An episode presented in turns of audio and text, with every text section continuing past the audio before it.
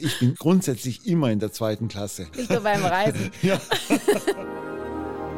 in Japan immer, ich finde das Publikum wahnsinnig aufmerksam. Und dann bist du in China, da geht es schon ein bisschen lockerer zu im Publikum. Ich glaube schon, dass das auch wichtig ist, als Repräsentant von Bayern einfach in der Welt präsent zu sein und Konzerte zu spielen. Das kann der auch nicht wissen, dass es da ein Orchester im Hotel ist, wo 40 Leute üben anfangen. Das äh, muss im, so furchtbar ja. sein. Ach, ich gönne mir mal ein ruhiges Wochenende. Und ja, genau. genau. überall. Hallo zusammen, ich bin Anne Schönholz und ich bin Geigerin beim Sinfonieorchester des Bayerischen Rundfunks oder kurz einfach BRSO. In diesem Podcast möchte ich euch unser Orchesterleben von allen Seiten zeigen. Hier erfahrt ihr, wie wir Musiker wirklich ticken und was bei uns alles so auf und hinter der Bühne los ist. Über Orchesterreisen haben wir ja schon eine Podcast-Folge aufgenommen und dazu habe ich viele Rückmeldungen von euch bekommen. Anscheinend kamen unsere Tourgeschichten gut bei euch an. Wenn ihr sie verpasst habt, hört euch die Folge unbedingt noch an. Alle Reisegeschichten passen aber natürlich nicht in eine Folge, deswegen machen wir heute eine Fortsetzung. Reisegeschichten Teil 2 sozusagen. Und dafür habe ich meinen Kollegen Uwe Schrodi eingeladen. Uwe ist Posaunist im BRSO und das schon seit 18 Jahren. Er hat also schon so einige Orchestertourneen miterlebt. Unsere letzte kleine Tour ist ja gerade zu Ende gegangen. Mit Wagners Siegfried waren wir unterwegs, zum ersten Mal mit unserem zukünftigen Chefdirigenten Sir Simon Rattle. Aber unsere meisten Orchestertourneen haben Uwe und ich mit Maris Jansons erlebt. Er war ganze 16 Jahre unser Chef und hat mit uns die halbe Welt bereist. Was alles Witziges und Absurdes passiert, wenn über 100 Musiker zusammen unterwegs sind, das erzählen wir euch in dieser Folge. Es wird aber auch hoch emotional, wenn wir uns an unser letztes Konzert mit Maris Jansons erinnern. 2019 in der Carnegie Hall in New York war das. Und kurz danach ist Maris Jansons gestorben. Eine Achterbahn der Gefühle also. Dann starten wir mal los.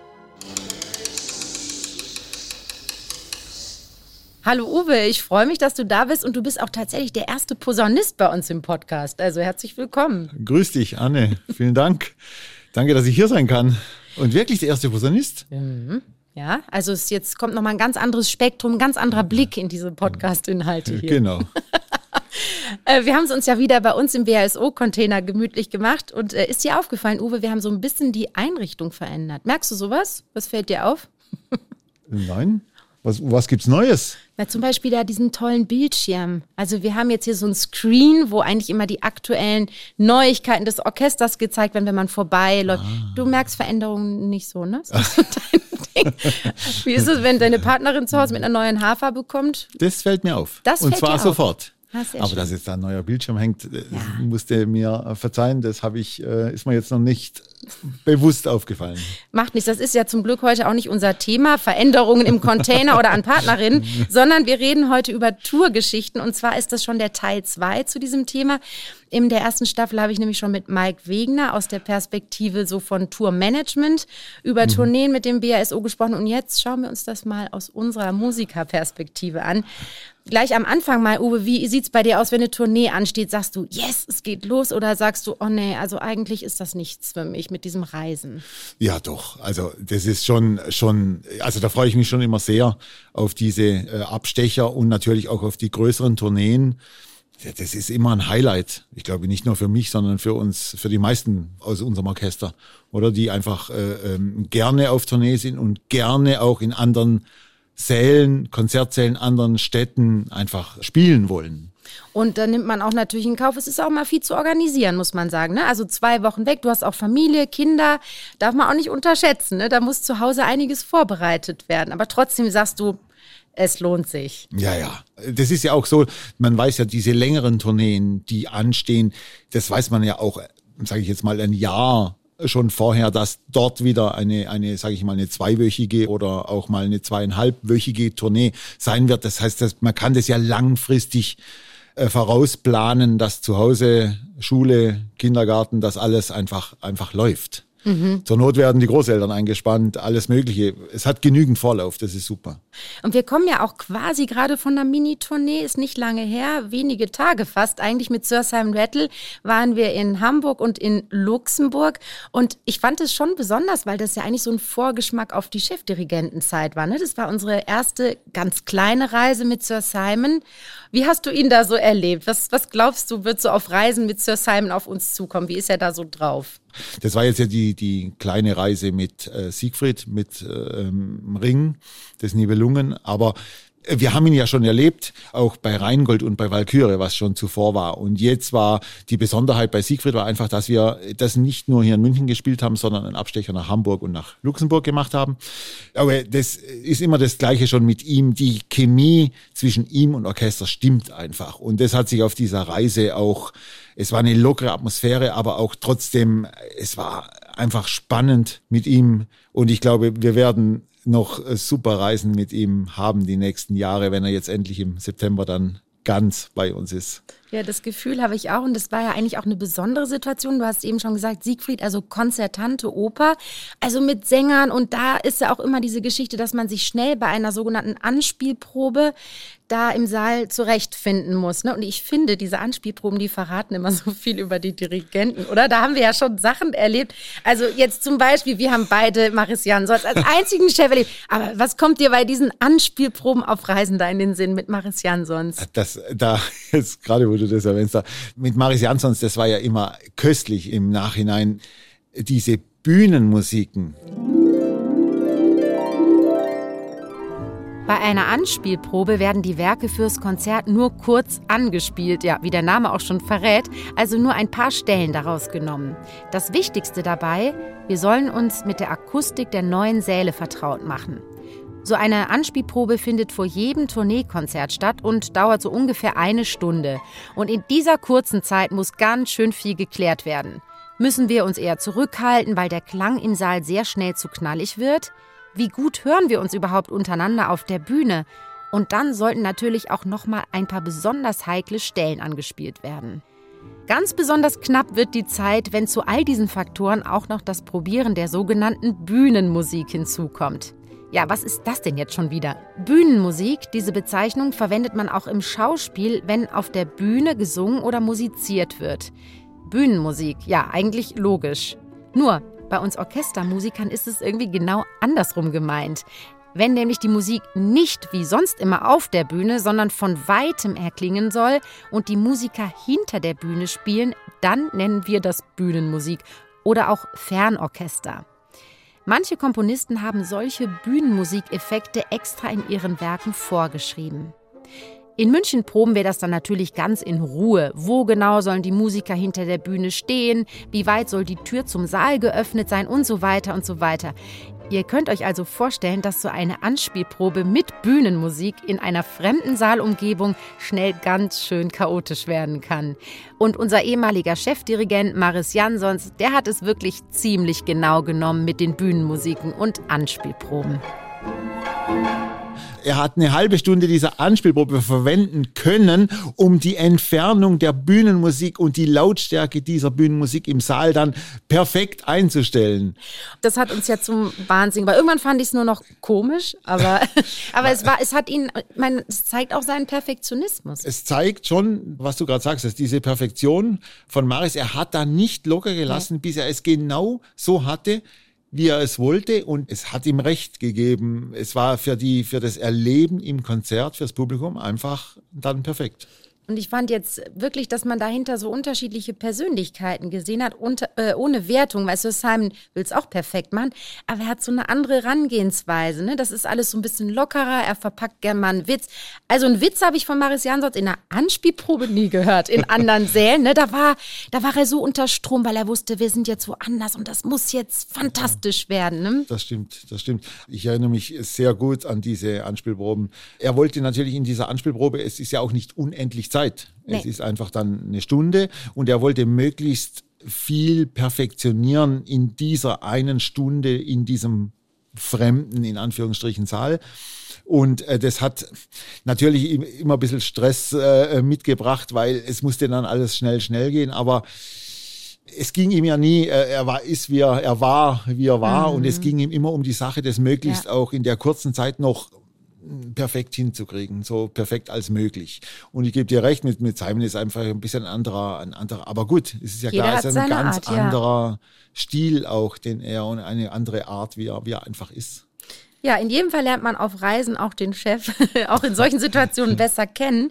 Du hast es eben erwähnt, Uwe, wir spielen ja auf Tourneen immer in unterschiedlichen Sälen und da kommen wir natürlich gleich nochmal drauf zurück, denn das ist ja ein ganz, ganz wichtiger musikalischer Tournee-Aspekt für uns. Vorher würde ich gerne aber noch mit dir über die Fahrten an sich sprechen. Also wir sind jetzt zum Beispiel nach Hamburg und Luxemburg mit dem Zug gefahren und ich finde es immer sehr lustig. Wir haben ja oft zwei verschiedene Reisegruppen und ähm, mitunter ist es in erste und zweite Klasse zum Beispiel beim Zug aufgeteilt. Und man darf schon sagen, dass äh, manchmal die etwas älteren Kolleginnen und Kollegen in die erste Klasse dürfen.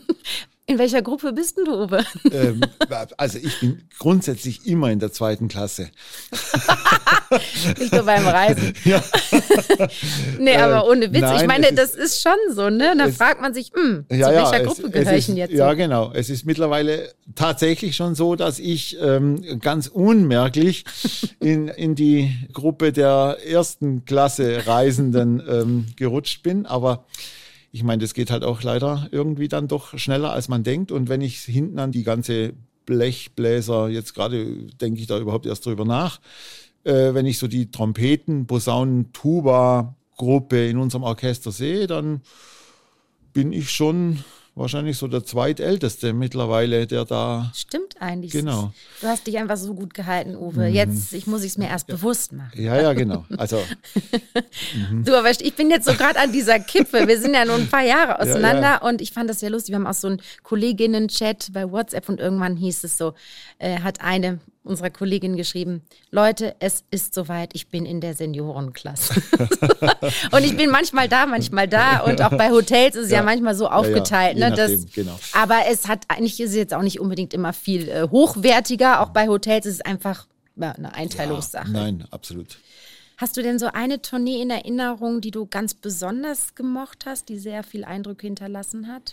Das ist schwierig, schwierig zu sagen, diese eine Tournee, weil natürlich eine Asientournee in Japan zu spielen, Tokio, alles was dazugehört in Japan, die anderen Städte, lässt sich so schwer dann vergleichen mit einer Tournee durch äh, an der Ostküste von den USA oder die legendäre Tournee in Südamerika zum Beispiel, wo wir auch in Rio und in äh, São Paulo waren.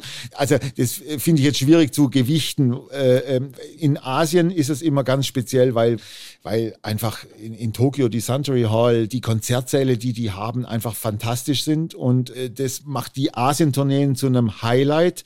Dann könnte man aber sagen, natürlich in New York, die Carnegie Hall ist immer fantastisch und äh, super Publikum und auch ein, ein super äh, Hotspot und ein, ein, für, für, für ein Orchester wie unseres.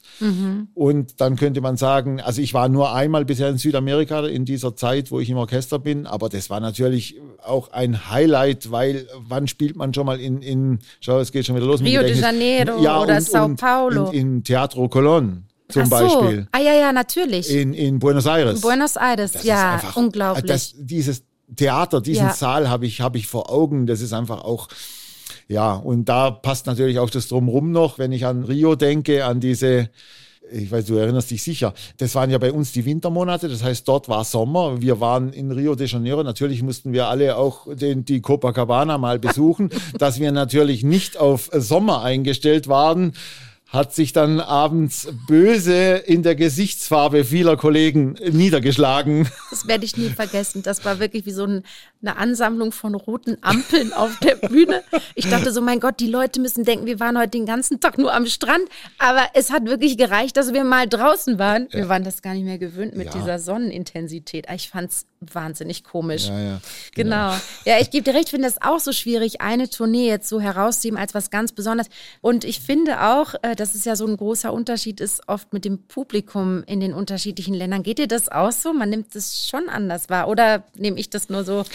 Ja. Auch die reagieren unterschiedlich, ne? Absolut, Ja. absolut. Ich meine, das weiß man, also zum Beispiel in Japan immer, ich finde, das Publikum ist natürlich wahnsinnig aufmerksam und wahnsinnig gut, wie die Mentalität in Japan ja sowieso Ja. ist. Sehr diszipliniert, sehr leise. Da ist kaum was zu hören im Saal. Das ist so eine, eine Spannung. Und dann bist du in China, da ist natürlich oft ein bisschen anders noch, wobei man kann das nicht alles pauschalieren, das ist ja ganz klar. Aber mhm. da geht es schon ein bisschen lockerer zu im Publikum. Andererseits, in, in, äh, wenn du denkst an Taipei zum Beispiel, oder in, in Taiwan ist schon wieder diese Konzerte, die sie auch, die sind ja immer, ich weiß nicht, du erinnerst dich, die immer nach draußen auch per Leinwand übertragen werden und es hat draußen auf dem Platz noch ein paar tausend Leute, ja.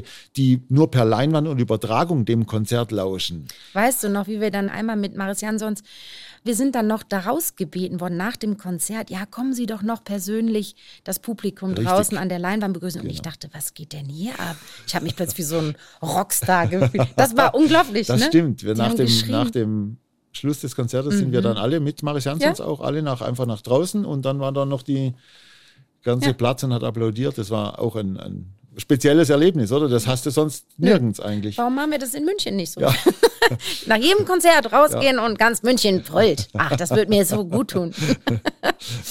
ja, Lieblingssaal, also ich glaube, Suntory Hall steht bei uns beiden ganz oben im Kurs. Und ein Aspekt ist ja auch, dass wenn wir in neuen Sälen sind, die uns nicht so vertraut sind, dass man sich orientieren muss. Und das ist ja auch nicht so meine Stärke. Und weißt du, es gab einmal, äh, wo wir den Beethoven-Zyklus in der Suntory Hall gespielt haben mit Jansons, äh, war ich in der Pause unten, habe meine Hände gewaschen und war zur Toilette und so und habe verpasst, das Klingeln, dass es weitergeht nach der Pause.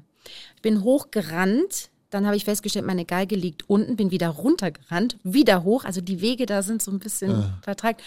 Und dann kam ich auf die Bühne, als ihr alle schon gesessen habt. Mir war es so peinlich. Und da, apropos, was du eben beschrieben hast, die Disziplin in Japan, keiner hat sich bewegt alle haben mich angeguckt, wie ich da so, und ich bin so ganz klein und die Treppe runter, dann ist mir noch die Schulterstütze runtergefallen und ich war fix und alle. Zum Glück war Herr Jan sonst noch nicht an der Bühne. Ich glaube, ich hätte tierisch Ärger bekommen, aber sowas ist dir noch nicht passiert, oder? Zu spät kommen nach, dem, nach einer Pause oder überhaupt zum nee, Konzert? das ist mir jetzt äh, noch nicht passiert eigentlich, aber jetzt denke ich gerade drüber nach, äh, das könnte mir auch passieren, vor allem jetzt mit der Brille immer, weil ich brauche natürlich mittlerweile meine Lesebrille, um die seit ein paar Jahren, um die Noten lesen zu können. Ich und, auch. Und, und, das ist echt gefährlich, wenn die mal nicht in der Fracktasche drinsteckt oder so, weil dann müsste ich noch mal rennen. Egal, hab ist dir noch überlegt. nicht passiert, ist erstaunlich. Nicht, ist mir noch nicht passiert. Ich habe echt Angst davor, weil wenn ich da sitze und merke dann, dass die Lesebrille nicht da wäre, dann muss ich, egal wie weit wir schon sind, wie, egal, dann müsste ich praktisch nochmal aufstehen, stell dir vor, rausgehen, die Brille holen und wieder reinmarschieren. Ja, oder du improvisierst halt ein bisschen. Kannst du gar nichts mehr sehen ohne die Brille? Ja. So Tendenz, Noten nach oben, Tendenz äh, nach unten. Tendenz schon, aber. Ja, das kenne ich auch. Das, da habe ich auch total Angst vor. Ich glaube, ich würde hören, wenn du deine Brille vergessen hättest. Was ich auch spannend finde, ist, dass ja apropos Tourneen, viele Orchester reisen. Und manchmal erleben wir das auch und sehen in den Programmen, wenn wir zum Beispiel in Japan sind, ah, es waren gerade die Berliner Philharmoniker da, Dresdner Staatskapelle, zum Beispiel jetzt, ja, ne, Gewandhaus und so weiter. Findest du das auch einen wichtigen Aspekt am Reisen, dass man irgendwie so seine Visitenkarte abgibt? Ja, ich glaube schon, dass das wichtig ist für ein Orchester wie unseres, jetzt sage ich mal BRSO. Wir sind einfach internationales Orchester mit einem, mit einem sogenannten Top Ten Standing, mhm. wenn man so will. Und ich glaube schon, dass das auch wichtig ist für uns und auch als Repräsentant vom Bayerischen Rundfunk und auch von Bayern einfach in der Welt präsent zu sein und Konzerte zu spielen. Das machen die anderen großen Orchester auch und, und ich glaube, das ist schon wichtig, dass wir da präsent sind, Präsenz zeigen und Bayern vertreten in mhm. der Welt. Aber natürlich auch für uns und, und für uns als Orchester wiederum wichtig, in diesen Sälen, die ja auch so toll sind, auch spielen zu können und spielen zu dürfen und äh, spielen zu müssen fast. Wir haben jetzt nur von Suntory Hall gesprochen bisher. Die Liste können wir natürlich noch ja. äh, erweitern, wenn wir in Europa sind. Wir können die jetzt nicht alle aufzählen, aber, aber wenn du an Paris denkst, die neue Philharmonie, das ist wirklich ein super Saal akustisch wirklich tiptop, ganz zu schweigen, Elbphilharmonie in Hamburg, das sind jetzt mal nur die, die, die genau. näheren äh, Säle. Aber auch Breslau zum Beispiel, ja. weißt du? Also ich meine, das sind auch so Säle, die einem nicht ganz sofort in den Sinn kommen, weil sie nicht die allerberühmtesten sind, aber fantastisch. Wir waren noch, noch in einem auf dieser Tournee. Warte ähm, mal, Breslau und, und also, wo waren wir denn noch? Ah, Katowice. Ah, genau. Jetzt fällt mir es ein, genau, das war auch so ein neuer. Schau, du hast doch ein gutes Gedächtnis. Ja, genau. Ja, ich muss nur lange genug drüber nachdenken, dann Ja, dann kommt ein. eigentlich alles.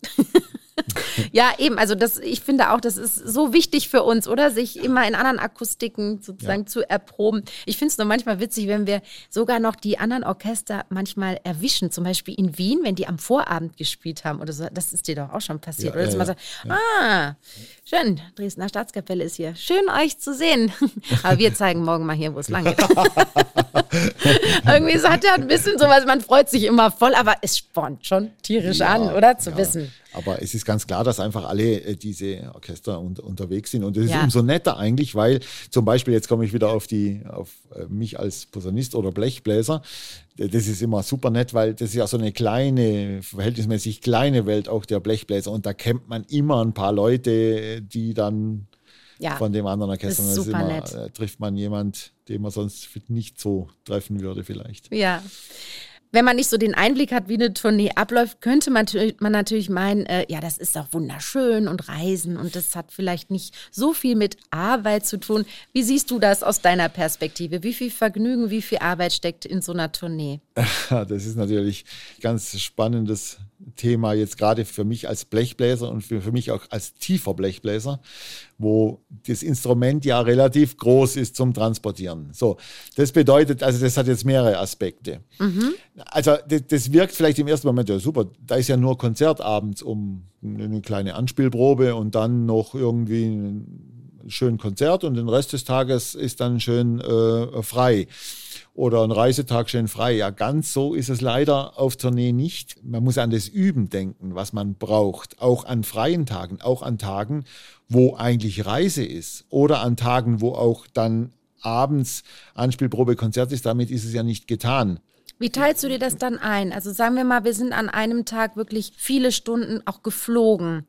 Da ruhst du dich vermutlich schon aus, aber dann, ich weiß es nicht, oder würdest du jetzt sogar nach so einem sieben-, achtstündigen Flug dich abends im Hotel noch hinsetzen? Ja, wenn ich, wenn ich ein Instrument hätte, Ah ja, dann würde klar. ich das vielleicht sogar noch äh, mich äh, ein halbes Stündchen, Stündchen aufraffen, ein bisschen was zu spielen. Aber das ist ja jetzt wieder, darum sage ich gerade bei den tiefen Blechbläsern oder bei den Streicherkollegen sind es ja die mit, äh, sage ich mal, die Celli, die große Instrumente, die einfach ihre Instrumente nicht mitnehmen können als Handgepäck. Die Instrumente sind in den Reise, in den Transportkisten und du kommst ja dann an so einem Reisetag jetzt nicht dran. Da bleibt zu hoffen, dass man am nächsten Tag, wenn dann abends wieder Konzert ist, dass man vielleicht vormittags oder mittags, äh, wenn die Kisten schon ausgeladen sind am Konzertort, dass man dann schon an sein Instrument drankommt, damit man schon mal einfach äh, Warm-up und äh, ähm, einfach üben kann, bevor es dann abends wieder zum Konzert kommt. Ah, ich erinnere mich gerade, wir hatten ein Zimmer nebeneinander in Hamburg. Du hast neben mir geübt. Richtig. Weil da war, nee, in Luxemburg. Ja, du hast geübt Luxemburg. auch. Du hast aber auch geübt, das klang ja wirklich. Ja, Ja, aber stimmt. genau. Also da ging es ja, ne? Das da war ja jetzt nicht mit Cargo und da hast du deine, deine Posaune dabei. Ja, genau. Wenn wir dann mit dem Zug unterwegs sind, das ist natürlich dann, dann kann ich natürlich auch meine Posaune mal als Handgepäck, als mit meinem Rucksack praktisch auf den, auf den Rücken nehmen und sie dann selber mittragen. Dann habe ich sie. Ja, also das heißt, wir müssen uns wirklich disziplinieren. Selbst wenn man das Instrument im Hotel hat, wie wir beide jetzt zum Beispiel Mhm. in Luxemburg, dann muss man ja trotzdem beachten, wir dürfen auch nicht immer üben, ne? Ja, Das ist auch noch was. Dann gilt es ja, Rücksicht zu nehmen mit den eigenen Kolleginnen und Kollegen, weil man auch gerne ein bisschen ausruhen möchte, was man auch verstehen kann. Hast du da schon mal, bist du schon mal mit Kolleginnen und Kollegen aneinander geraten? Hm, Eigentlich nicht, weil ich halte mich schon an die Zeiten. Ja. Und das ist ja glücklicherweise ziemlich auch gut geregelt, wann man dann so ein bisschen eben nicht spielen soll, dass man vielleicht ein Schläfchen machen kann. Und Mhm. das, das ist schon genau diese Mischung, das ist schon wichtig, weil wenn man dann morgens reist, irgendwie, Reise, egal, sei es mit dem Zug, mit dem Bus oder gar irgendwo hinfliegt, macht müde, ist man einfach müde und dann ist schon gut, wenn man auch diese Ruhezeit hat, wo die Leute dann nicht üben, dass man einfach auch vielleicht mal eine Stunde schlafen kann. Das ist, das gehört alles mit zu dieser Vorbereitung, genauso wie das Üben selber auch. Ja, hat nur jeder so ein bisschen anderen Rhythmus mit Üben und Schlafen. Ja. Und natürlich gibt es auch noch andere Menschen in den Hotels. Und Da habe ich schon auch erlebt, dass mal heftig geklopft wurde und es hieß, Ruhe, es reicht, hier ist so viel Musik im Haus. Ist dir das auch passiert? Oder mit anderen meine ich jetzt? Also nicht mit äh, Kolleginnen und Kollegen aus ja, dem Orchester? Das, das hatte ich schon auch mal, aber Ja. das kann natürlich jemand jetzt, der da äh, normal im Hotel als Gast irgendwie absteigt, wie, wie soll jetzt der der, der weiß der gar Arme, nicht, wie der ihm kann geschieht. Auch, genau, das ist da plötzlich irgendwie, das kann der auch nicht wissen, dass es da ein, ein, Orchester im Hotel ist, wo, wo die Hälfte, das sind dann gleich mal irgendwie 40 Leute, die dann plötzlich üben anfangen. Äh, das muss im, so furchtbar ja. sein. Und denkt, ach, ich gönne mir mal ein ruhiges Wochenende. Und ja, genau. genau. überall Piccolo-Flöte und Posaune. Ja, der hat einfach Pech gehabt, dass er gerade an dem ja, Mittag. Wirklich Pech, muss man ehrlich sagen. Was man aber ja schon auch erzählen darf und was auch, finde ich, so wichtig ist, dass wir natürlich nach Konzerten auch zusammen feiern. Das ist ja auch wichtig äh, für das Kollektiv. Ganz ja. ehrlich, uns beide trennt so ein Klischee. Die Blechbläser sind die richtigen Feierer, die Streicher nicht. Feiert ihr heftiger, sag mal ganz ehrlich? Naja, das ist, wie du sagst, ein bisschen ein Klischee, finde mhm. ich, oder? Also ich glaube, das kommt noch aus, was weiß ich, das hieß es immer, die Blechbläser sind die, die viel Bier trinken und immer feiern und äh, äh die Streicher nicht. Aber ich glaube, das äh, ist wirklich nur ein Klischee, was das irgendwie seit. Äh, denke ich auch, ja. Nee. Hast du eigentlich ähm, auf Tournee deinen Einstand gefeiert? Also das ist ja so eine Zeremonie, die man äh, vollzieht, wenn man dann sein Probejahr bestanden hat, lädt man ja die ganze Gruppe zum Essen ein und das ja. passiert eben auch oft auf Tourneen, weil dann natürlich die meisten Kolleginnen und Kollegen da sind. Wie war es bei dir? Hast du auch auf Tour Einstand hm, gefeiert? Nee, bei mir war das tatsächlich äh, ähm, hier zu Hause in München weil das ist natürlich auch ein Unterschied, wenn du jetzt, ich sage mal, eine Streichergruppe ist ja einfach auch viel größer. Das heißt, dann hast du wirklich natürlich viel leichter alle zusammen, oder? Bei euch. Bei uns äh, hast du ja nur vier, fünf, sechs Kollegen in den kleineren Gruppen, die kriegst du auch leicht zu Hause mal zusammen. Hast du mal dir da irgendwie eine Lebensmittelvergiftung oder so zugezogen? Ganz blöd, muss man ja auch mal mitrechnen. Wir fahren in Länder, wo ganz andere Sitten und Bräuche in Sachen Essen es ist auch schon passiert. Mhm. Ist dir das mhm. schon passiert? Ich war einmal sehr krank bei, äh, da war, da war irgendwas mit einer Lebensmittelgeschichte, das war in Luzern. Da war Sacre auf dem Programm und wir waren sowieso schon, das ist groß besetzt bei uns, da gibt es keine Möglichkeit zu wechseln und da war ich richtig schlecht beieinander, aber ich, ich musste spielen. Und da Ui. weiß ich noch ganz genau, da bin ich mit dem Bus noch zum KKL, das ist der Saal in Luzern, mhm. äh, hingefahren und ich musste eine Station davor aussteigen, weil sonst mir war echt schlecht und bin den Rest zu Fuß gegangen und ich hatte abends im Konzert im KKL so einen Blumenkübel unterm Stuhl stehen. Und war der Kübel leer oder voll? Der war leer, glücklicherweise. Ich hab's durch, es ging durch und ich konnte, weil das groß besetzt war, Sacre de Breton von Stravinsky, ich konnte den ersten Teil, konnten wir umstellen. Und da haben wir das Programm getauscht, dass ich nicht spielen musste. Ah, okay. Aber da, nach der Pause, diese halbe Stunde, habe ich gespielt und habe gedacht, sicherheitshalber, man weiß ja nie, Mhm. Das war so eine psychologische ja, Sicherheit im Kopf. Gut, und dann, weil man genau. schafft es oft dann nicht bis hinter die Bühne. Ja, genau. Nee, das braucht man nicht.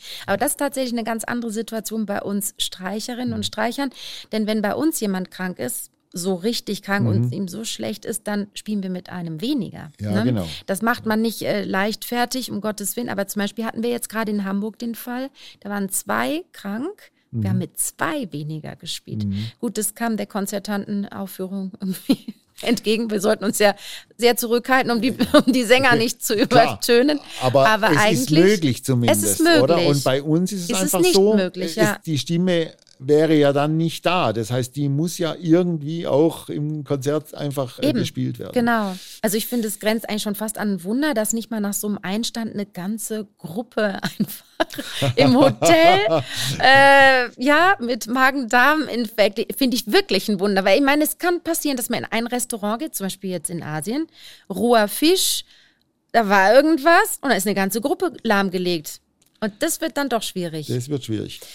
Ich glaube, eine Tournee werden wir beide nicht so schnell vergessen und das ist die letzte Tournee, die wir mit Maris Jansons erlebt haben. Das war im Herbst 2019 und er ist wenige Wochen nach diesem letzten Konzert, was er in der Carnegie Hall in New York dirigiert hat, dann verstorben. Was kommt dir wenn du jetzt ja, an diese Reise denkst. Das ist ja gerade, wo du, jetzt denke ich wieder dran, oder? Da ist mal gleich, da läuft mir gleich kalt über den Rücken gut, hinterher weiß man jetzt natürlich, dass das das letzte Konzert war. Das gibt dann wieder ein anderer. Aber in dem Moment, ich erinnere mich genau an diese Situation, an diesem Abend in der Carnegie Hall, diese Zerbrechlichkeit schon im ersten Teil von ihm und dann diese lange Pause, wo man nicht wusste, geht das Konzert geht überhaupt es weiter, überhaupt ne? jetzt Mhm. weiter? Spielen wir diese vierte Brahms jetzt noch oder ist das Konzert jetzt vorbei oder oder es war glaube ich eine Dreiviertelstunde oder sowas Pause Ein nach Arzt dem kam ersten zu Teil, ihm ja, ne, hinter genau. die Bühne und hat eigentlich gesagt, Herr Jansons, das war's jetzt. Sie gehen jetzt von der Bühne, Sie werden den zweiten Teil nicht Ja, genau. Und Da hat er wollte- aber die Rechnung ohne den ja, Wirt gemacht. genau, wie er immer war. Er wollte unbedingt Ja. das äh, Konzert zu Ende dirigieren und wollte unbedingt die. Und ich erinnere mich genau, wie wir, also wahrscheinlich alle vorne, aber hier die ganze Reihe bei uns hinten, wie wir unter Strom da saßen. Ich erinnere mich noch, also es war so eine, ganz schwer zu beschreiben, unter Wie ein bisschen wie gelähmt. ja, auch. und Mhm. auch, auch, also gar nicht, es war keine, nicht wie normalerweise, sondern du, also wirklich auch wieder diese Metapher mit dieser Stuhlkante. Alle saßen unter Anspannung da und waren bei ihm und hatten irgendwie, haben versucht, boah, also da, Ja. wenn ich darüber nachdenke, da fehlen mir echt die Worte, muss ich sagen. Ja, das Ähm, ist auch schwer zu der- beschreiben. Ja, äh, da wusste man natürlich noch nicht, dass das vielleicht äh, sein letztes Konzert überhaupt sein wird und sein letztes Konzert mit uns sowieso. Mhm. Aber es war in, die Situation war schon speziell da, weil alle haben versucht, auch ihn zu tragen und äh, äh, gemeinsam und diese spezielle Atmosphäre.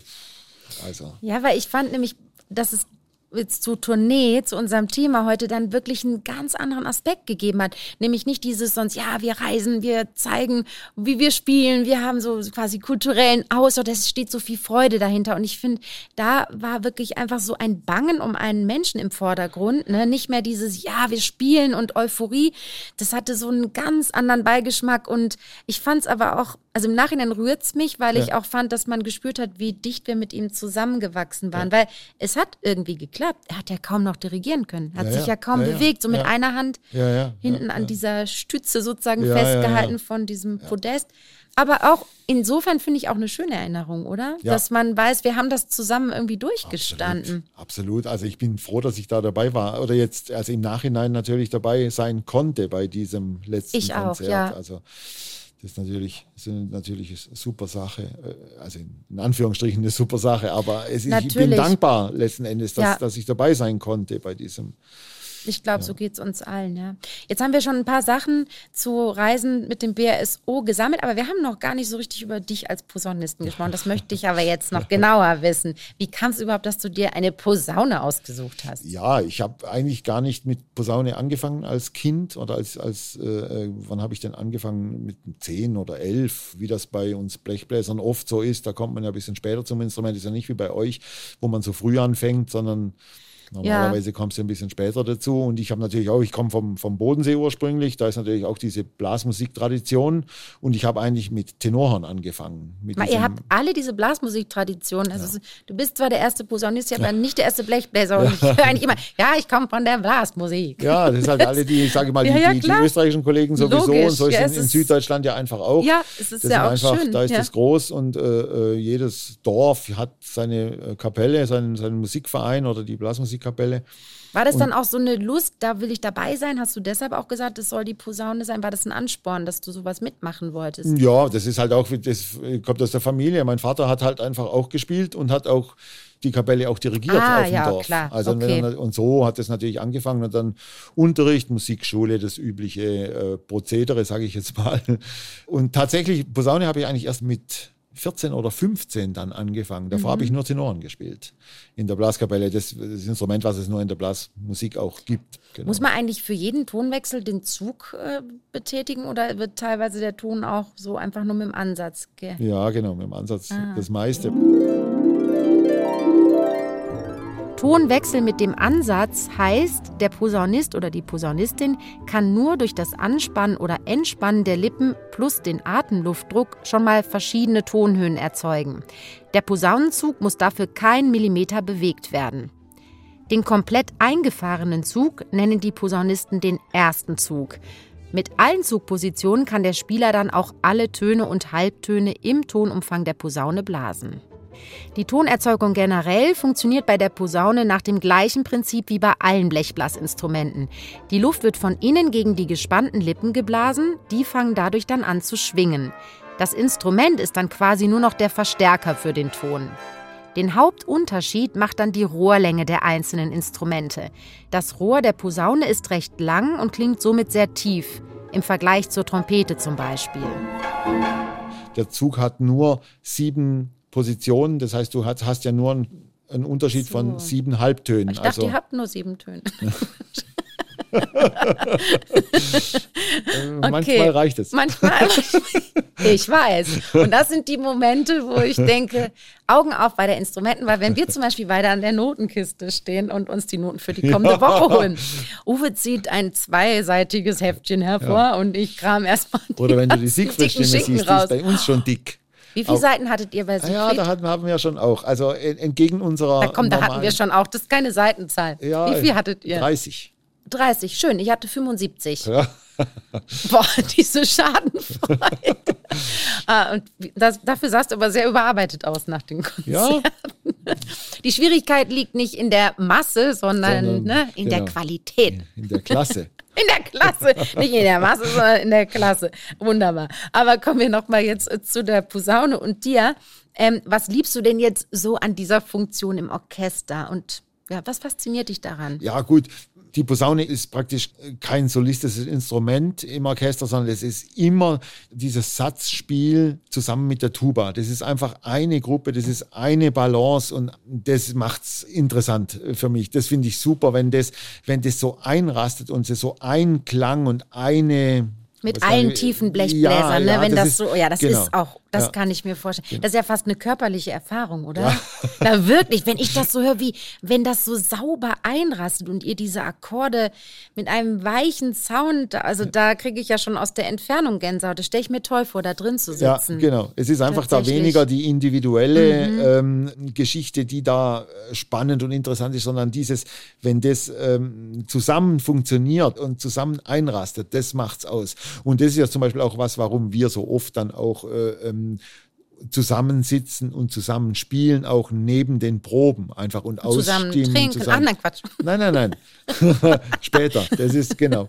Und da ist ja klar, ich weiß. Man hört euch ja wirklich in den Pausen immer noch mal diese Stellen ja, ja, anspielen. Ja, aber dann sind wir beide eigentlich dann doch so ein bisschen Teamplayer. Ne? Deine Gruppe ist viel kleiner, aber hm. ich glaube, das ist dann eine ähnliche Wahrnehmung im Zusammenspiel. Würdest du sagen, dass sich das auch auf den, du bist ja nicht Solo-Posaunist ja. bei uns, sondern ja. an der zweiten Position, würdest du sagen, dass jetzt auch der Solo-Posaunist so sprechen würde wie du? Also ist das was, was man wirklich an jeder Position des tiefen Blechs so wahrnimmt? Oder ist der Solo-Posaunist doch eher noch so ein Solist? Ja, natürlich ist der mehr Solist mhm. und hat auch ja mal als Solist alleine was zu spielen. Aber trotzdem ist es nicht so oft natürlich, das meine ich, ein Solo-Hornist oder ein ja. Solo-Trompeter, die haben viel öfter natürlich alleine solistisch irgendwas äh, zu spielen im genau, Orchester ja. als ein Solo-Posaunist. Das ist einfach ist so. So ne? Und mhm. das heißt, dieses Satzspiel ist einfach prozentual gesehen ein größerer Anteil unserer Arbeit als jetzt das solistische Spiel des Soloposaunisten. Ja, na schau mal, dann verbindet uns das jetzt fast ein bisschen mehr als mit den Solobläsern, mit denen ich gesprochen habe.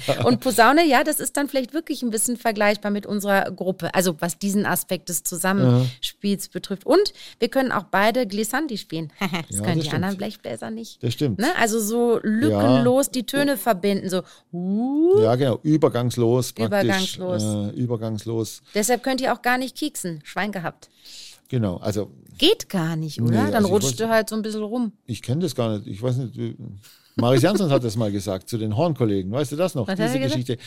Da muss man auch fast sagen, also das, das müssen ja jetzt die Zuhörer auch nicht wissen, wie das mit der Kiekserei ist. Also wenn einfach ein Ton. Haben wir alles schon verraten. Den, ach so, ja. hast du schon gehabt? Kieksen haben wir schon auseinandergenommen. Also ah, nicht als ganze Folge, okay. das wäre zu trist. Okay, ja, klar. Aber wir haben es mal erwähnt und, und, erklärt. Und Maris Jansson auch abgebrochen, weil halt auch halt ein, zwei Kiekser waren. Und dann, und passen Sie auf mit Kieksen. Das ist ein super Tipp. Das ist genau. genau. Und das war natürlich, da lachen wir heute noch äh, hinten im, in, bei den Blechbläsern alle drüber, weil das ist ja genau das, was man nicht steuern kann. Man kann zwar aufpassen, aber er kommt vielleicht trotzdem. Ganz genau, das ist wirklich super. Man könnte es noch verallgemeinern und passen Sie auf mit Fehlern. Überhaupt ja. so. das ist aber typisch Jan sonst. Ja. Er hat manchmal ein bisschen Sorge so gehabt. Ähm, ich würde sagen, es wird Zeit für unser traditionelles Spiel hier. Freust du dich? Super. Ja, ich auch. Vor allem heute, Uwe, spielen wir gegeneinander. Ich habe wirklich Angst. Ja, ich kann ja sowas immer nicht. Also, ich meine, wir spielen ja auf Tournee auch immer gern. Also so bei ja, Reisen, also gibt es ja so richtige Spielklüppchen bei uns auch. Ne? Bist du da auch immer dabei? Bist du bei, bei Schafkopfen dabei? Na, ich verstehe die Spielregeln nicht mehr. Nö. Ich habe es mal versucht, da habe ich gedacht, um Gottes Willen, das ist ja so kompliziert. Du kommst ja aus dem Norden, du musst an den Schafkopf Norden. nicht gehen. Nee, ich bin kein Schafkopf. Also, jetzt fangen wir hier mal an. Ein Spiel macht natürlich ja auch nur Spaß, wenn wir so einen Einsatz haben, ne? Ah, okay. Um was spielen wir? Ich weiß nicht, wie die Tradition hier beim deinem Podcast Nein, nein, ist. das legen wir immer individuell fest. Aha. Ja gut, jetzt sind wir schon beide in der Seniorenreisegruppe, sonst hätten wir sagen können, wir tauschen einen Sitzplatz in der ersten Klasse. Das können wir machen, weil du Aha. bist, ja, also du bist ja deutlich jünger als ich. Das heißt, wenn ich das nächste Mal drin bin und du nicht, dann kriegst du meinen Sitzplatz. Super. Und andersrum? Also und wenn ich mit meinen Kollegen reisen will, dann musst du, dann kriege ich Genau, deinen okay. Sitzplatz. Da einigen wir uns noch. Ich werde ja sowieso gewinnen. Sehr witzig. Ne? Okay. Also, wahr oder falsch? Ein professionelles Orchester ruft folgende Voraussetzungen für die Bewerber aus. Die Spieler sollen entweder gar keine musikalische Ausbildung haben oder, wenn sie Musiker sind, sollen sie ein für sie völlig neues Instrument spielen. Was Ich sagst du? Ich verstehe den ganzen, die ganze Das habe ich mir gedacht. nicht. So einer was in der Schule auch, oder? Ich verstehe die Frage nicht. Ich verstehe die Aufgabe verstehe nicht. Den, den ganzen, das ganze, das Also pass auf. Es geht, glaube ich, wenn ich das richtig verstehe, darum, dass ein Profi-Orchester so ein bisschen die Bewerbungsvoraussetzungen verändert. Mhm. Entweder sollst du gar keine musikalische Ausbildung haben, das ist ja ein Käse. Ja. Aber egal, ich tippe auf nicht wahr. Oder wenn du doch eine musikalische Mhm. Ausbildung hast, sollst du bei diesem Vorspiel ein Instrument spielen, was du noch nie gespielt hast. Mein Tipp ist, es ist nicht wahr. meiner auch. Uwe, wir sind uns so einig. Wahr. Ach du Sch äh, Schande. Schade. Ach du Schade. Also, ich lese es mal. Auflösung wahr. Es geht um die Portsmouth Sinfonia.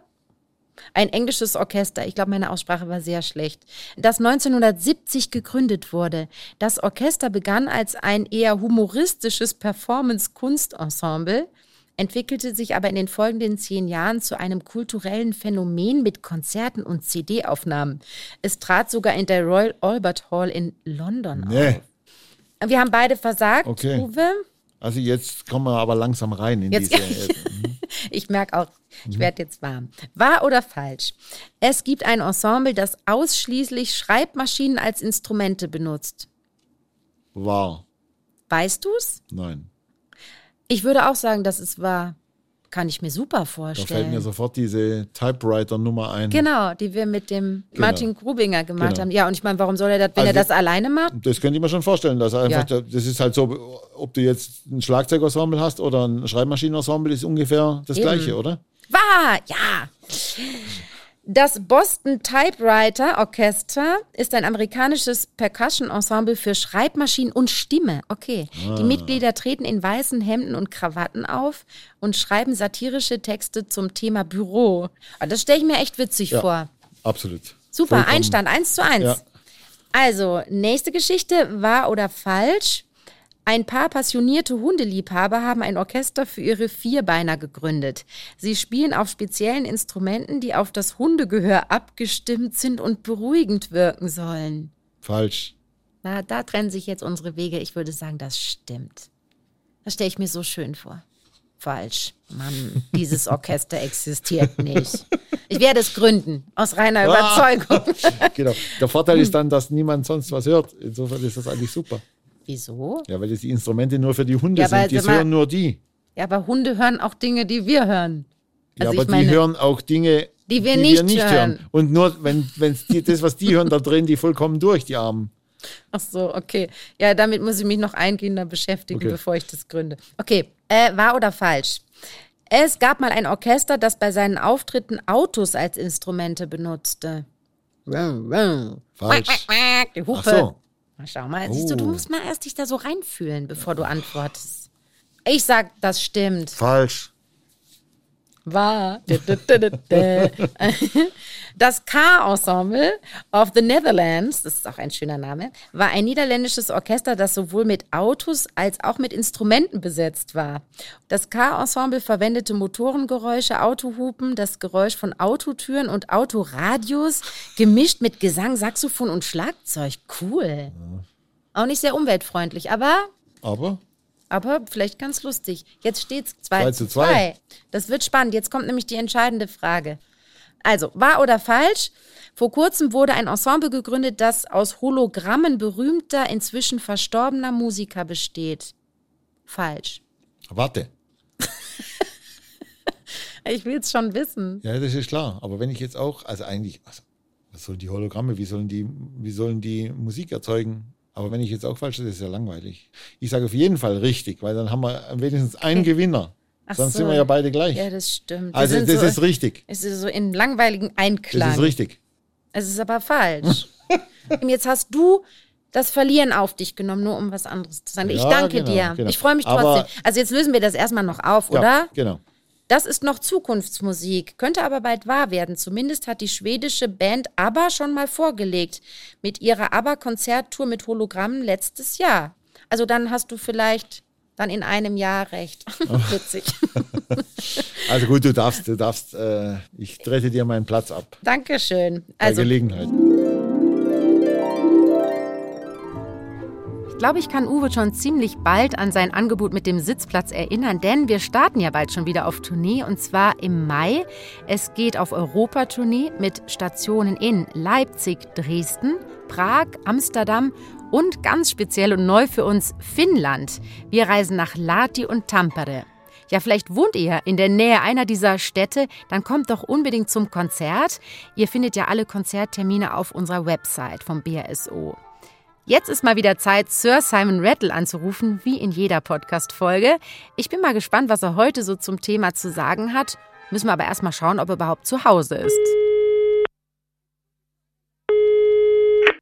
Ah, Sie sind zu Hause, Sir Simon. Hier ist Anne. Ich hoffe, ich störe jetzt gerade nicht mit meinem Anruf. Of course, you can always do this, you know. Super, das ist lieb. Sir Simon, wir haben heute in unserer Podcast-Folge über Orchesterreisen mit dem WRSO gesprochen.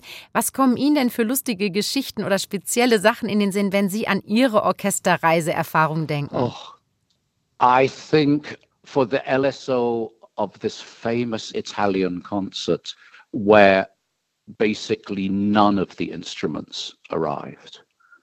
And everybody had to borrow whatever they could find. It, they, they were playing Mahler Seventh, and in every instrument store in this city, people were running around trying to find tenor horns and all kinds of strange instruments. This really can happen. I actually remember an occasion when the Bayerische Rundfunk were were going to play in the Barbican and the instruments were delayed. And everybody from the London Symphony came and brought in their instruments and had them prepared, ready for the BRSO to play. Das ist ja unglaublich anrührend, dass die LSO-Musikerinnen und Musiker dann unserem Orchester ihre Instrumente geliehen haben, weil unsere Instrumentenkiste noch nicht ankam. Wahnsinn. Aber wiederum hatten Sie das ja offensichtlich auch schon mal erlebt, dass Sie an Ihre Instrumente noch nicht rankamen und dann durch die Stadt laufen mussten und Instrumente ausborgen. Boah, kann ich mir überhaupt nicht vorstellen. Das muss wahnsinnig stressig gewesen sein. I also remember one tour with the Royal Philharmonic Orchestra where a group of drunken musicians thought it would really be fun to take the hotel doors off their hinges and put them on other rooms. So everybody was let in to the wrong room overnight.